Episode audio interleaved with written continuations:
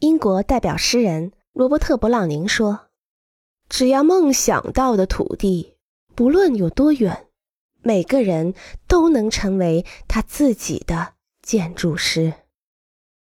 亲爱的，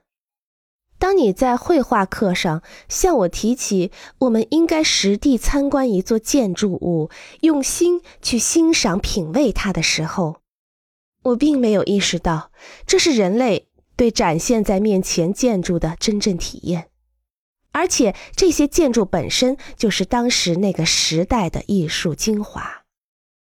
我明白，甚至除了设计、建设、精神内涵和不动产价值之外，你对建筑的真正体验，就是正在影响你的意识观念的那些因素。其中最重要的是，它影响了你的生活方式。使你的生活更加优雅，或者更加糟糕。事实的确如此，建筑艺术和城市规划对你的居住之地产生了巨大影响，而你的生活质量在很大程度上受制于这种影响。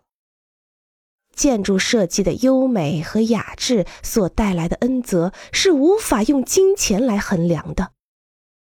我无法把自己对建筑作品的体会传递给你，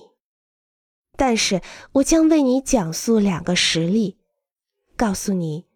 我是如何欣赏两个特殊地点的建筑艺术的。